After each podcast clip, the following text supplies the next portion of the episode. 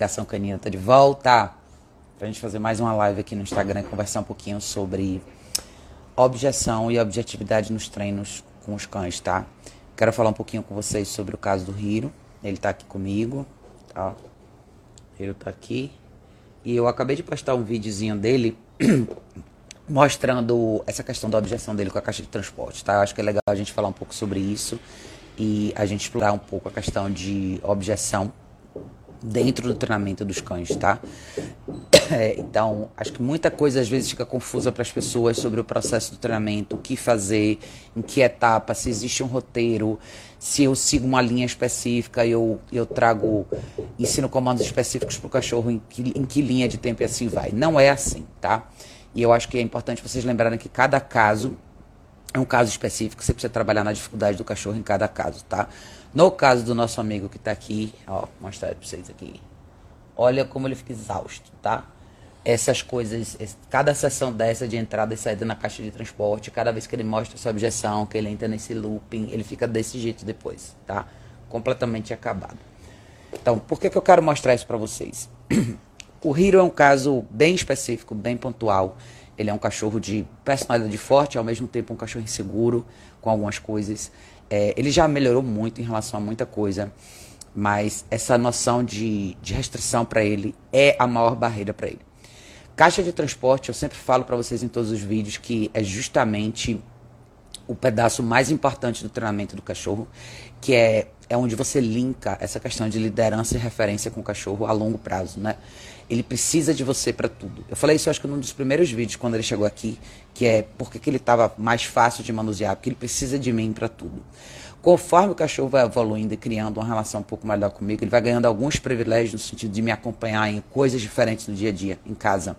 E isso para o Hiro, essa fase para o Hiro foi muito interessante, porque é isso que ele está acostumado a fazer. Então ele viu essa janela de oportunidade, ele gravitou para isso. E a entrada e saída dele da caixa tira isso dele, esse privilégio que ele realmente quer.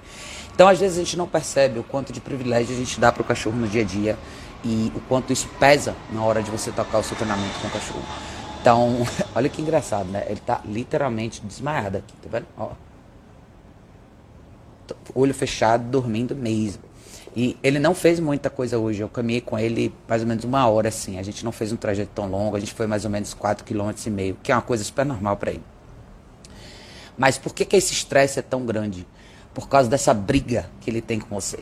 E a caixa de transporte, enquanto isso não fica uma coisa redonda, suave, tranquilo, o cachorro entra e sai numa boa, para de reclamar, para de chorar, para de protestar, você não pode ir muito mais para frente no treinamento porque tudo vai mascarar aquele momento inicial.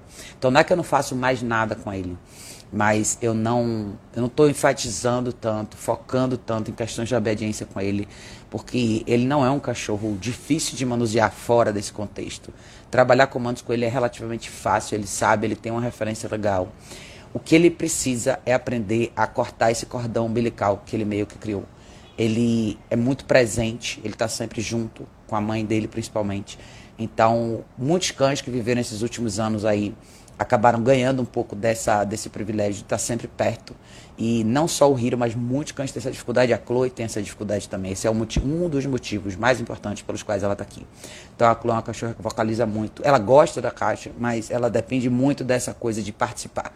Então ela quer muito ver onde estão as pessoas, ela quer muito estar perto. Ela nem é uma cadela tão ativa assim, mas ela quer ficar presente, junto. Então, o Hiro e a Chloe são dois cães que vocalizam muito quando não estão na presença das pessoas. A dificuldade de ficar sozinho num espaço restrito menor. Por isso, a caixa de transporte é a parte mais importante do treinamento.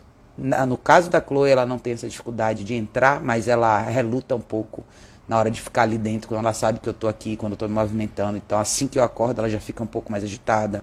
Então, eu tenho todo o meu ritual da manhã que eu faço antes de ir lá pegar os cachorros. Então, isso já é um estresse para ela para ele também. Então, dois cachorros assim ao mesmo tempo é um super teste de tolerância para qualquer pessoa. Você tem que viver isso múltiplas vezes ao dia e lidar com esse looping que o cachorro entra. Eu estou fazendo essa live aqui e até comentei isso no vídeo que eu fiz falando sobre. Muita gente vai falar assim: ah, esse, esse, esse, tema é muito comum. O cachorro precisa de mais exercício, você precisa cansar mais o cachorro, você precisa fazer mais coisas para o cachorro. Não é nada disso, tá, gente? Quero que vocês tenham em mente que não é nada disso. E isso entra muito na questão que as pessoas falam sobre ah, cachorro tem que exercitar mais, ele tem que estar exausto. Ele não tem que estar exausto. Assim, vocês podem experimentar isso se vocês quiserem, tá? Eu tenho experiência de, muita, de muitos anos em relação a cães assim. Eu posso falar de cadeira, que você pode andar 20 quilômetros com o cachorro, você pode passar 8 horas exercitando o cachorro. Ainda assim, essa objeção vai existir. Se esse é o problema que o cachorro tem, ele vai continuar existindo naquela situação. Então não se deixem levar por essa, por essa ideia de que ah, eu tenho que fazer um milhão de coisas com o cachorro para ele poder entrar na caixa com mais tranquilidade. Não. Você quer ver quem o cachorro é de verdade? Faça isso na hora que o cachorro não fez nada.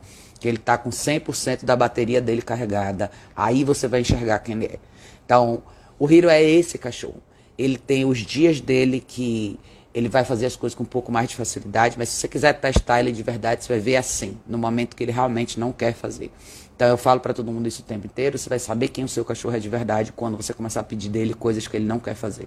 E aqui está o exemplo materializado para vocês verem, tá? Então não caiam nessa armadilha de achar que eu tenho que dar um milhão de oportunidades de coisas diferentes para os cachorros. Lógico que você vai ser justo e que você vai exercitar seu cachorro e assim vai, mas ainda assim é importante trabalhar o cachorro com a bateria 100% cheia Tá? Ele tem uma outra questão que ele, você vai ver o cachorro usar coisas diferentes a favor dele nessa questão de sair da caixa, que é fazer xixi na caixa, fazer cocô na caixa.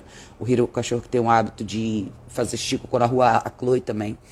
Mas ele, depois de uma semana aqui, mais ou menos 10 dias aqui, é, menos, é, uma semana, ele parou de fazer xixi no tapete higiênico e parou de fazer xixi na rua. Então ele só queria fazer, só, ele esperava para fazer na caixa de transporte justamente para ter essa oportunidade de sair. Então o que, é que você faz? Você tira o cachorro, limpa, põe ele lá de volta, entendeu? Para muita gente parece que o treinamento não está andando, que não está fluindo, que você não está crescendo no treinamento, não está trazendo coisas diferentes no treinamento para o cachorro, mas não é isso. Essa é a parte importante. Esse é o grande quebra-mola, é a grande muralha da China. Se você não atravessar ela ou não derrubar esse obstáculo, você não chega em lugar nenhum com o cachorro. Então, fora isso, ah, ele está aqui. Fora isso, ele é um cachorro que gosta de companhia, ele gosta de ficar perto, ele gosta de estar junto comigo, ele gosta de fazer parte do meu roteiro. Ele não briga comigo o dia inteiro, ele briga comigo quando eu quero que ele faça uma coisa que ele não quer. Então, se a gente for falar um pouco da parte emocional, né, da parte humana dessa história, para muita gente isso é extremamente desgastante. Na verdade, para todo mundo é. E se você não tiver um equilíbrio emocional para lidar com isso, você perde a cabeça, você desiste, você para de fazer, você começa a considerar um monte de elementos externos. Então, Aqui no caso tem seis cachorros aqui em casa, eu tenho as minhas quatro, mais a Chloe e o Hiro. Então, um cachorro latindo muitas vezes desencadeia uma reação de outro cachorro. É outro cachorro que começa a latir. Você tem que muito trabalhar sua cabeça para focar no que você está fazendo naquele momento e não deixar todas essas coisas ao seu redor te influenciarem. É uma parte do treinamento que é importante ser feita individual. Então, vocês não vão ver o Hiro solto aqui com os outros cachorros. O máximo que vocês vão ver aqui é ele na esteira e as minhas cachorras soltas ou ele na esteira e a Chloe solta e por aí vai.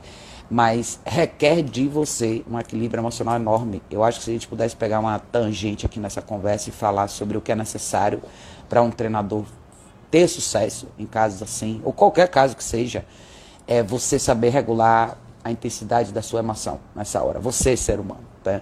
Não se deixar levar pela frustração, pela impaciência, pelas noites sem dormir, pela repetição do processo, é, pela aquela parte malorosa que você fica, ai meu Deus, não é possível que isso não deu certo, já tinha que ter dado certo. Não. Esse tempo é um tempo que não tem definição específica. Por isso que eu acho que nenhum treinamento tem um roteiro, pelo menos não comigo. Eu não tenho nenhum roteiro específico e falo, ah, vai acontecer desse jeito, na primeira semana eu vou fazer X, Y, Z. Eu não tenho necessariamente um plano assim, porque tem coisas que eu realmente preciso ver do cachorro quando ele chega aqui. Eu preciso ver o que é que ele me mostra, por mais que as pessoas me falem, por mais que os donos me falem o que é. Eu preciso vivenciar isso com o cachorro para ter certeza como que ele é de verdade. Então, às vezes você tem relatos mais vagos, né? As pessoas talvez não considerem o que eu considero ser um problema um problema. Às vezes a gente não enfatiza coisas pequenas que fazem diferença no todo, né? E uma coisa que eu acho legal de vocês verem é muita gente pensa assim: ah, você forçou ele a entrar na caixa ele vai criar, ele vai ter uma associação ruim com você. Olha onde ele está aqui agora. Aqui, ó. Olha o que ele quer fazer. Ele quer fazer isso aqui, ó. Ó, ele não tem problema em eu pegar nele. Ele não tem problema disso, nada disso aqui, tá vendo? Ele é um cachorro que gosta bastante de mim. Ele gosta de estar comigo. Até demais até agora. Passou até do limite do que ele deveria gostar. Né, raposa? Então, isso aqui, quando as pessoas pensam e falam assim, ah, o cachorro vai detestar você, o cachorro vai ficar com associação ruim com você, ele não vai querer fazer mais nada com você, ele vai fugir de você. Não, ele não vai. Aqui como ele tá. Tá vendo? Ele adora isso aqui. Então, o que eu fiz ali com ele não é, é pressão, tá? E muita gente tem problema em ver cenas desse tipo e falar, ai que horror, você vai fazer isso com o cachorro, você está forçando ele, ele não quer entrar. Ele precisa entrar. Mas o bom de trabalhar com cachorro é, você tem que sempre ter em mente que se você se mantiver equilibrado e tranquilo e regular suas emoções e suas reações, o cachorro não vai levar isso pro pessoal, o cachorro não leva pro pessoal. Ele lida com isso muito bem e dez minutos depois ele está aqui comigo sem problema nenhum, como se nada tivesse acontecido. Então, eu acho que a gente até tive uma conversa dessa bem legal no podcast que a gente foi gravar ontem, falando sobre essa diferença né, de percepção que o cachorro tem versus o que a gente tem. A gente tem muito pouca objetividade para lidar com situações de conflito no dia a dia, quando os cachorros não têm. É aquele cenário específico, terminou, tá tudo certo, bola para frente. Então, não tenham medo, ou seja, não, não tenham medo de esbarrar nessa barreira com os cães de vocês e de ter que ficar nela durante um período de tempo específico. Chega, de ficar nela durante um período de tempo específico, simplesmente porque não, você não chegou lá ainda. É como eu falei no vídeo, pode ser que um processo desse com alguns cães demore muito mais tempo. Pode ser que você tenha que viver essa batalha diária com o cachorro durante 3, 4, 5, 6, 7, 8 semanas. Mas você chega lá. Então, não, não ache que isso vai estragar todo o resto. Vocês me veem caminhando com ele todo dia. Ele várias vezes está aqui comigo, múltiplas vezes por dia. Eu sento, assisto televisão, ele está comigo. Eu vou fazer coisas na casa, ele está comigo. Então, ele não tem problema comigo. Ele tem problema com restrição. E muita gente vai dizer, ah, o problema é a caixa de transporte. Não, não é a caixa de transporte. Poderia ser um quadradinho, poderia ser um quarto fechado, poderia ser qualquer outro lugar. Então, a gente tende a colocar, é, potencializar né, uma situação como um problema e falar, ah, ele não está confortável nessa, nessa situação. E muita gente tira do contexto, às vezes, o que ela vê, fala, coitado do cachorro. Mas você não sabe que ele pode morder alguém, pode machucar alguém de verdade. Você sabe que é esse cachorro latindo continuamente, porque ele não tem o que ele quer. Quantas noites você fica sem dormir, os donos dele já passaram sem dormir e destruídos assim, fisicamente por causa desse, desse tipo de postura que ele tem numa situação específica, ele sempre vai ter em outra. Então, não acho que é só naquele momento. Qualquer situação onde você pedir para ele fazer uma coisa que ele não quer fazer, a reação dele tende a ser essa daí.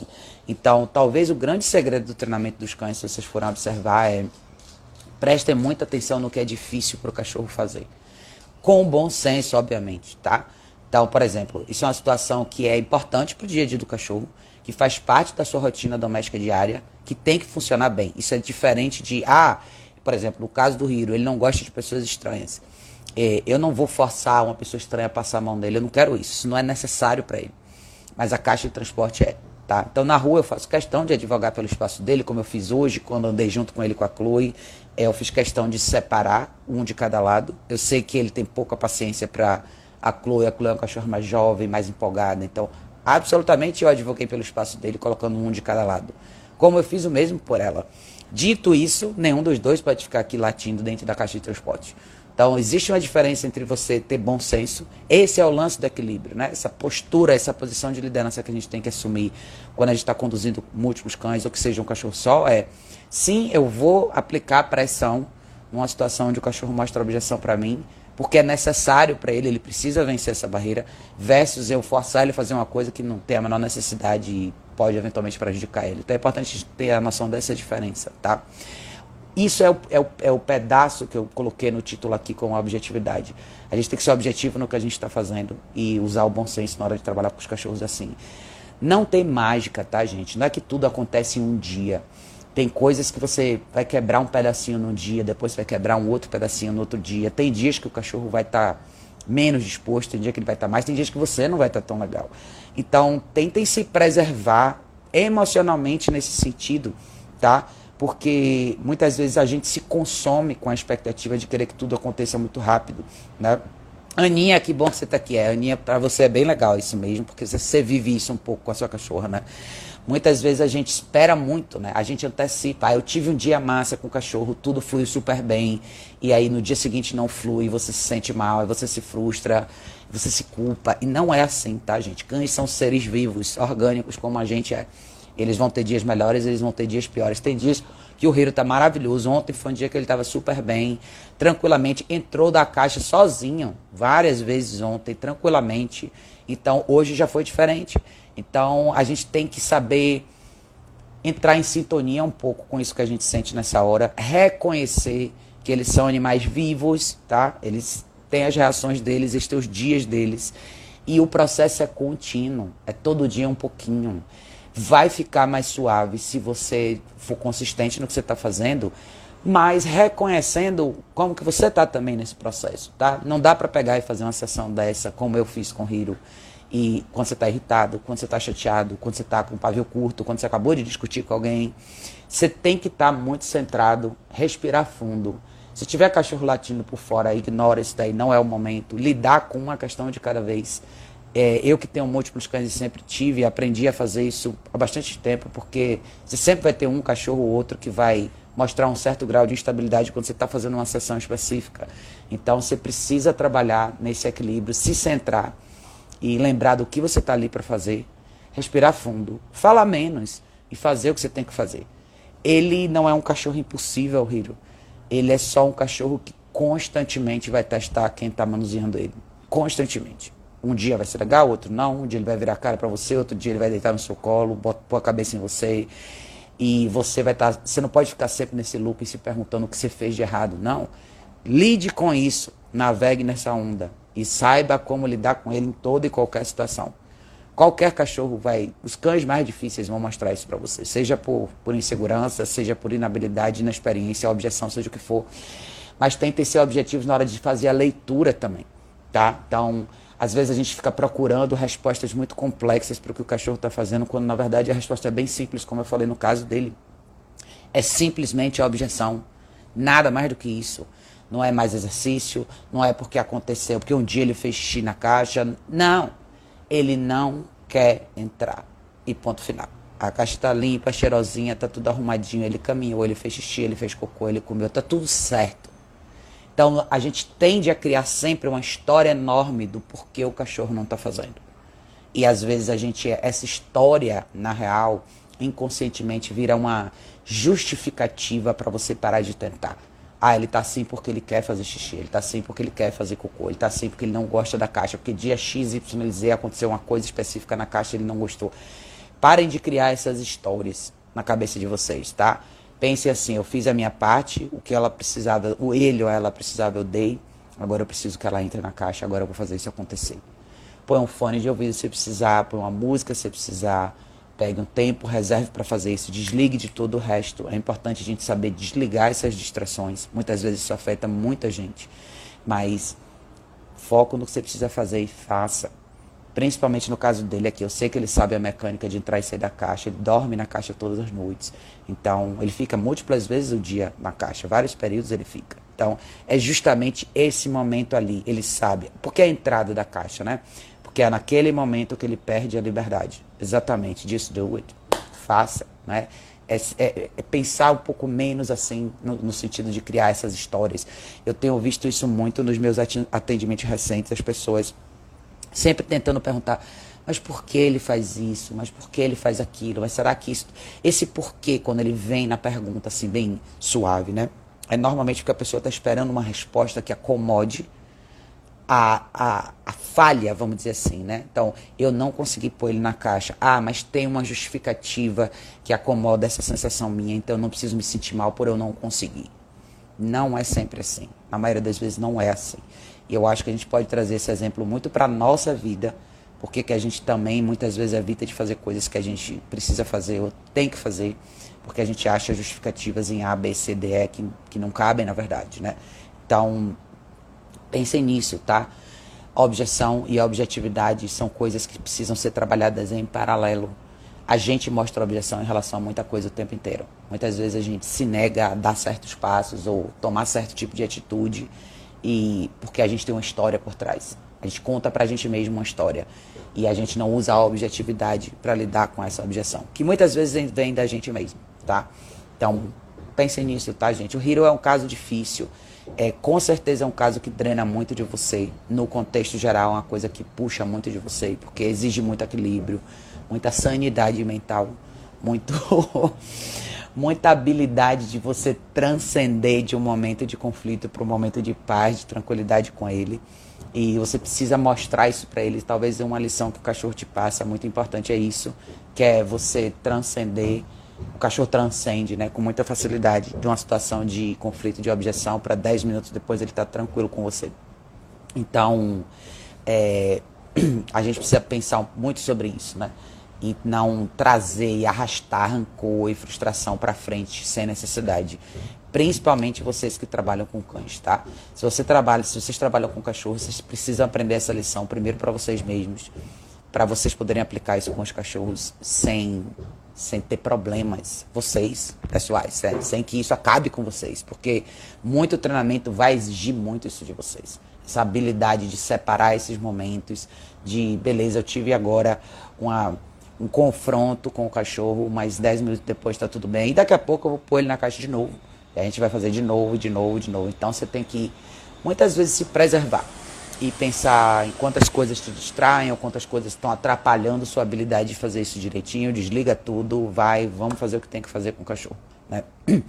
Ah, Gustavo que falou, o que você tinha falado aqui. Ele falou muitas vezes o que não importa, certas coisas simplesmente têm que ser feitas e ponto. É isso aí, Gustavo, é isso mesmo, tá? A gente, a gente precisa, não, tem que parar de fugir dos problemas, né? Do mesmo jeito que o meu objetivo aqui, a minha missão agora com ele, ele precisa parar de fugir desse problema da caixa. De dançar ao redor do tema, ele literalmente faz isso. Então, ele precisa encarar isso de frente. Como a gente muitas vezes precisa encarar muitas coisas de frente. É... Cadê o que ela falou? Obter sucesso, ver ele relaxado. É, nada que pague isso. É, mas é isso mesmo. O Hiro. É, vê ele bem, não. Ele tá aqui, ó. Ele, ele tá deitado aqui, ó. Tá vendo? Então, ele não leva pro pessoal. Ele, ele tá descansando, daqui a pouco eu vou pôr ele lá, porque eu vou ter que sair. E a gente vai fazer isso outra vez. Pode ser que a próxima vez que eu ponho ele agora, ele fique numa boa, entendeu? É muito. Eu não posso antecipar que a reação dele sempre vai ser ruim. E eu também não posso criar uma expectativa que a reação dele vai ser sempre boa. Eu tenho que estar tá pronta para qualquer uma das duas situações, com o mesmo equilíbrio, e lidar com isso sempre que ela se apresentar. E se for tudo bem, massa, eu vou ficar super feliz. Se não for, eu vou fazer acontecer de qualquer jeito, tá? Talvez uma das coisas legais que eu quero que vocês vejam aqui também é, de novo, nenhum treinamento segue um roteiro exatamente igual, tá? Eu acho que a parte mais importante do treinamento é você vencer essas barreiras, sejam elas quais forem com os cães que estão com você naquele momento. Então, depois que isso fica mais fácil, aí massa, a gente vai pode desenhar mais obediência, a gente pode trabalhar em outras coisas que são mais bacanas, que são mais suaves, mas a parte importante precisa ser feita. E se a gente ignorasse, eu ignorasse isso e falasse, ah, a caixa é uma coisa difícil para ele, é, eu vou deixar isso mais para frente, eu só estaria empurrando para frente esse problema e em, algum momento eu teria que lidar com ele, né? Bernardo Silva e Raquel, fora essas distrações, o que você considera bom para evoluir no treino com a caixa de transporte? É, nem todos os cães são assim, tá, Bernardo? A maioria não é. é de verdade, assim, 99% dos cães se adaptam com a caixa de transporte com muita facilidade. Os cães que dão problema, que são mais difíceis nesse sentido, são os cães que vocalizam mais. E aí você tem duas opções. Ou você usa o colar eletrônico mesmo, tá? Como eu tenho, eu usei com o Hiro algumas primeiras noites, que ele deu um pouco mais de trabalho, ou o colar antilatido, que vai te ajudar muito, que é um pouco no caso da Chloe, por exemplo, funciona super bem o colar antilatido, porque é bem pontual para ela essa questão da caixa. Ela fica super bem, ela adora a caixa. Mas essa coisa da distância, ela saber que tem movimento na casa e ela não pode participar. E para Chloe, que é uma cachorra que é grande, vai ser maior, ela não é uma cachorra que pode ficar muito frenética o tempo inteiro, porque ela ainda está num processo de formação de articulação. Existe uma suspeita de colapso de traqueia com ela, ela tem espio reverso. Então, é importante ela aprender a relaxar, até pela questão da saúde dela. Então, é importante você usar a caixa não só para o cachorro dormir à noite, para múltiplos períodos ao dia, em blocos menores, para o cachorro se acostumar a estar bem na caixa quando você está em casa, estar bem na caixa quando você está fora de casa. Para muitos cães, o estar bem na caixa quando você está em casa, circulando, fazendo coisas pela casa, é às vezes mais difícil. Principalmente para os cachorros que estão acostumados a ter acesso a você o tempo todo. Então eles acabam latindo, vocalizando mais, ficando mais agitados. Então esse é um ponto importante, tá? Por isso o equipamento faz uma diferença muito grande. É, Fernando perguntou aqui, husky agressivo com donos, cego de um olho, coloco o submisso na marra ou tento criar um vínculo maior para ganhar no cansaço? É, é complexo, Fernando. Assim, não é questão de ir na marra só e não é uma questão de só criar vínculo. As duas coisas meio que acontecem ao mesmo tempo, tá?